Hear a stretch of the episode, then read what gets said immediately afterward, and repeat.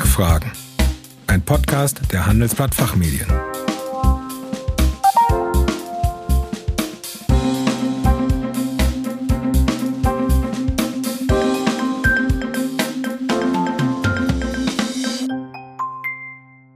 Herzlich willkommen zum Expertentalk der Fachfragen. Mein Name ist Kerstin Pferdmenges. Unser Thema heute Cybersecurity. Wie sollen sich Unternehmen vor Cyberangriffen schützen?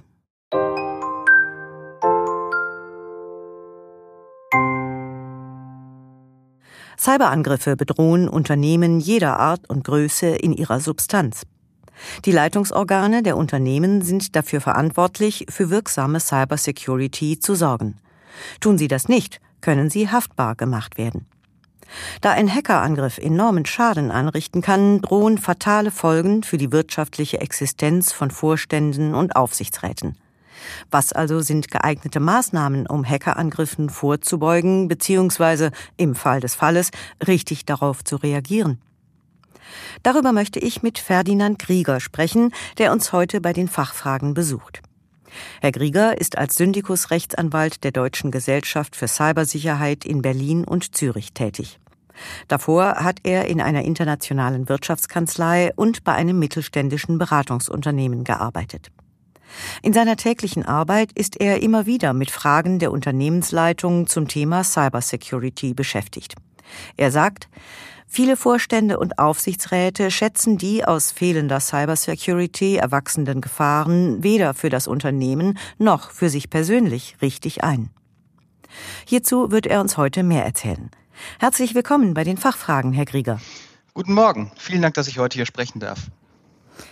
Herr Grieger, was für Cyberangriffe gibt es und was macht sie so gefährlich für die betroffenen Unternehmen? Ja, grundsätzlich gibt es zahllose Angriffs- und Kategorisierungsmöglichkeiten für Cyberattacken. Da könnte man jetzt wirklich sehr detailliert nach Angreifern und Angriffsarten unterscheiden und viele Unterkategorien eröffnen. Das ging hier wohl zu weit. Eine sehr anschauliche und übersichtliche Unterscheidung kann man vielleicht zwischen, ich möchte es mal so ausdrücken, lauten und leisen Hackerangriffen machen. Bei lauten Angriffen dringen Hacker bewusst wahrnehmbar in Systeme ein.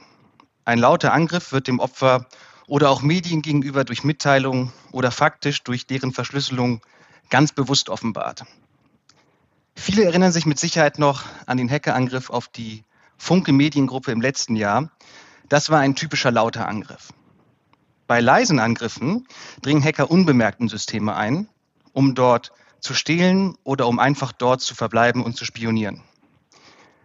Ein sehr bekannt gewordener Laserangriff ist bei der Hotelkette Starwood geschehen. 2014 kam es dort zu einem nicht bemerkten leisen Hackerangriff, bei dem 500 Millionen Kundendaten gestohlen wurden. Im Jahr 2016 ist Starwood dann mit der Marriott Hotelkette fusioniert. 2019 wurde dann der Datenabfluss entdeckt und die Folgen hiervon hatte mangels entsprechender Regelungen im Fusionsvertrag allein die Marriott-Gruppe zu tragen. Ob lauter oder leiser Angriff spielt für die möglichen Folgen aber keine Rolle. In beiden Angriffsvarianten kann es für die Unternehmen zu Geheimnisverlusten, Kurseinbrüchen, Datenschutzverletzungen, Imageschäden, Servicepannen und Schadenersatzsprüchen kommen.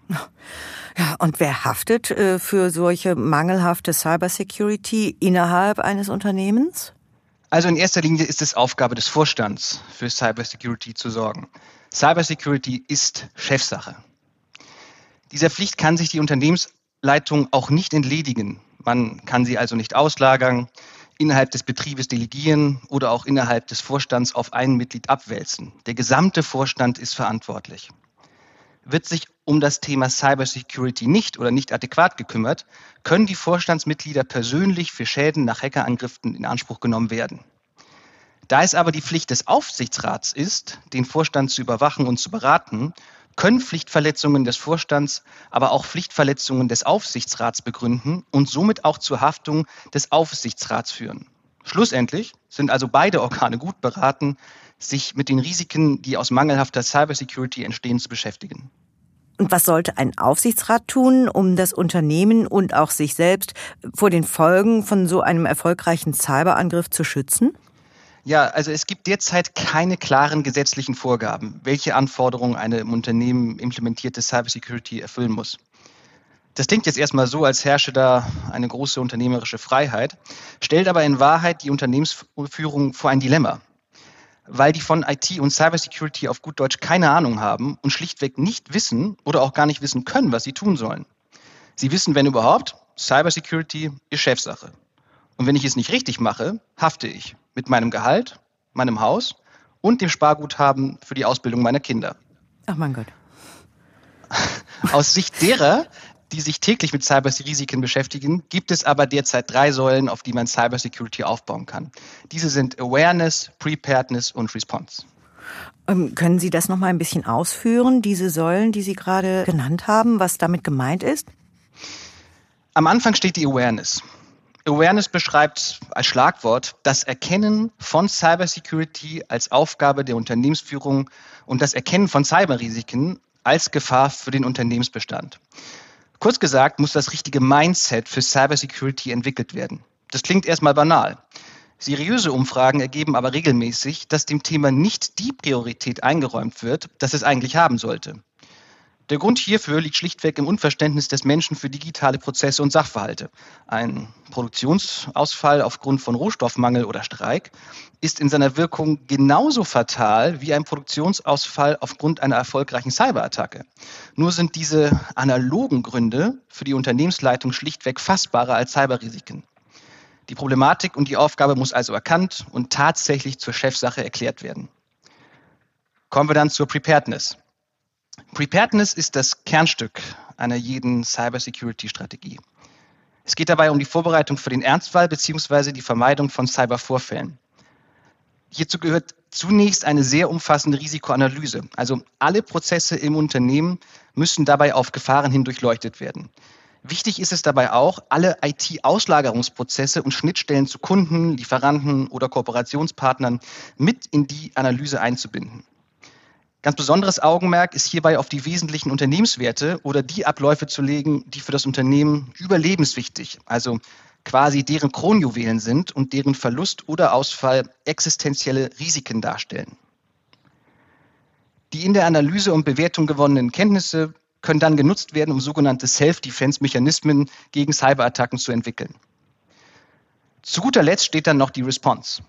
Das Unternehmen sollte immer auch für den Fall gewappnet sein, dass die ergriffenen Maßnahmen nicht ausreichen und es dennoch zu einem Cyber-Event kommt. Gemeint ist damit die Erstellung eines Notfallplans, ähnlich wie bei einem Feueralarm. Diese Situation folgt auch einem bestimmten Notfallplan und wird zudem regelmäßig geübt. Das Ziel dabei ist, Schäden zu begrenzen und die Funktionsfähigkeit der unternehmenseigenen Systeme zu gewährleisten und schnellstmöglichst wiederherstellen zu können. Vor allem dem Schutz der Kronjuwelen wird dabei erhöhte Aufmerksamkeit gewidmet. Also man kann durchaus etwas tun, man muss sich halt nur darum kümmern. Absolut. Ja.